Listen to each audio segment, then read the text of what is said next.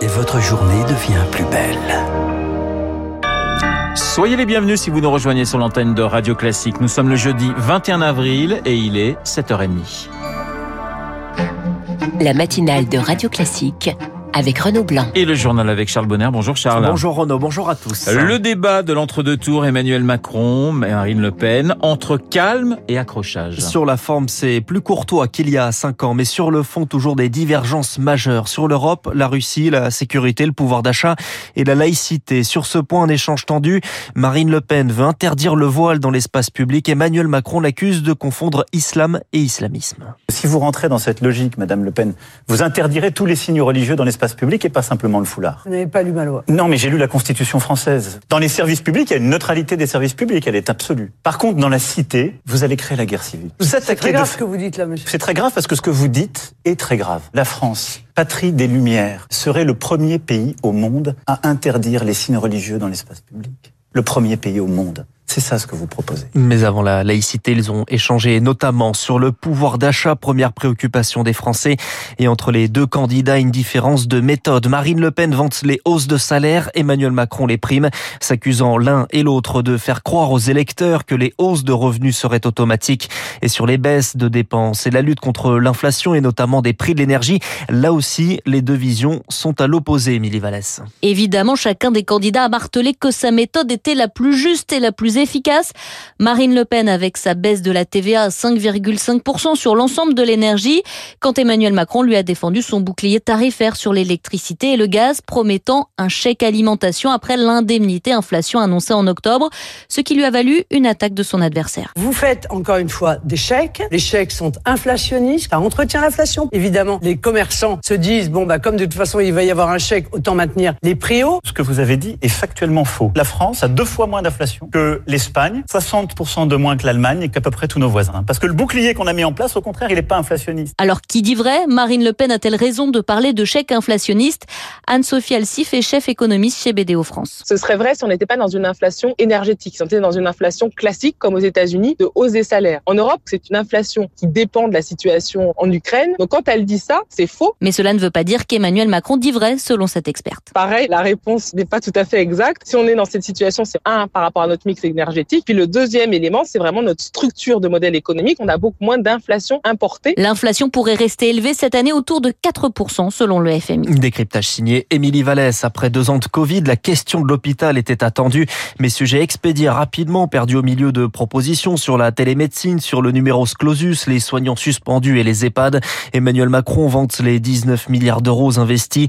Marine Le Pen en promet 20, mais peu de propositions de réforme de santé. De quoi provoquer la colère d'Arnaud Chiche. Il est anesthésiste, réanimateur et président du collectif Santé en danger.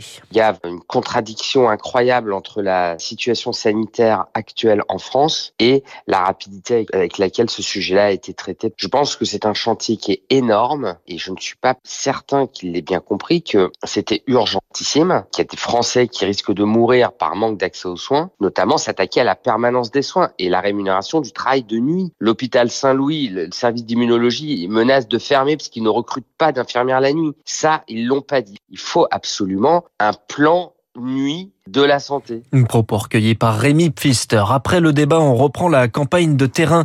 Emmanuel Macron est en Seine-Saint-Denis en début d'après-midi. Déplacement autour du logement insalubre et de la rénovation urbaine. Marine Le Pen, quant à elle, choisit les Hauts-de-France. Arrivée en milieu de journée à Rouen, 6000 habitants dans la Somme. Puis en début de soirée, meeting à Arras, dans le Pas-de-Calais. À noter également qu'aujourd'hui, un rassemblement pour la République, qu'on prenait contre Marine Le Pen, se tient à Toulouse, à l'initiative de la socialiste Carole Delga, présidente de la région Occitanie. Et juste après ce journal, eh bien, nous continuerons d'analyser, de décortiquer ce débat de l'entre-deux tours, pardonnez-moi, avec Guillaume Tabar euh, du Figaro, Régis Le Sommier, grand reporter, et François Vidal euh, des Échos. Il est 7h34 sur Radio Classique. L'Ukraine, Charles, l'Ukraine veut négocier avec la Russie à Mariupol. Cette ville du sud du pays, sur les bords de la mer d'Azov, est assiégée depuis des semaines. L'Ukraine veut obtenir des couloirs humanitaires pour les civils et les militaires retranchés dans une usine de Mariupol. L'armée russe bombarde également plusieurs villes du sud du pays, tout comme dans l'est, dans le Donbass. Des tentatives d'assaut lancées contre Robijne, contre Severodonetsk, la capitale de fait du Lugansk, territoire dont les Russes tentent de prendre entièrement le contrôle. Un conflit en Ukraine qui réveille plus largement des peurs chez les autres pays européens. C'est le cas de la Finlande et sa neutralité historique, sa crainte de son voisin russe. C'était inimaginable il y a quelques années. Les parlementaires du pays ont entamé hier un débat sur une éventuelle adhésion de la Finlande à l'OTAN et Marc Tédé, cette adhésion est qualifiée de très probable.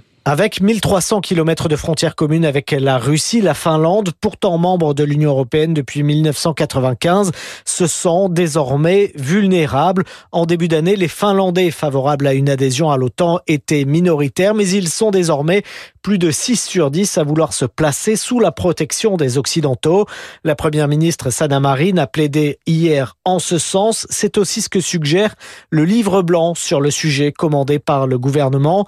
La réponse des sera connue d'ici l'été. Une adhésion pourrait ensuite intervenir d'ici un an au maximum. Une perspective qui suscite la colère du pouvoir russe. Une adhésion de la Finlande à l'OTAN aurait des conséquences pour la sécurité européenne dans son ensemble, a prévenu Moscou. La Russie qui menace également de déployer un arsenal nucléaire dans son enclave de Kaliningrad sur les rives de la mer Baltique. Marc Tédé, l'escalade entre Israël et la bande de Gaza continue. De nouvelles roquettes tirées cette nuit, quatre supplémentaires interceptés par le bouclier antimissile. Hier, Israël menait une série de frappes sur l'enclave aux mains des islamistes du Hamas. Un nouvel épisode dans le Partygate, l'affaire des soirées organisées à Downing Street pendant les confinements et qui a valu une amende à Boris Johnson. Les députés britanniques débattent aujourd'hui de l'ouverture d'une procédure parlementaire à l'encontre du Premier ministre, mais qui dispose d'une majorité et devrait donc éviter de devoir démissionner. Charles, on termine avec du sport entre patience et colère. Une colère de l'ATP, c'est l'organisation qui gère le circuit professionnel de tennis. Colère à cause de l'injustice, selon l'ATP, de la décision des organisateurs de Wimbledon d'exclure les Russes et les Biélorusses de la prochaine édition en juin, dont donc euh, Daniil Medvedev, le numéro 2 mondial. Et puis la patience, c'est pour le Paris Saint-Germain. En Ligue 1 de football, le PSG vainqueur hier à Angers 3-0 mais pas encore sacré champion car Marseille l'a emporté face à Nantes 3 buts à 2.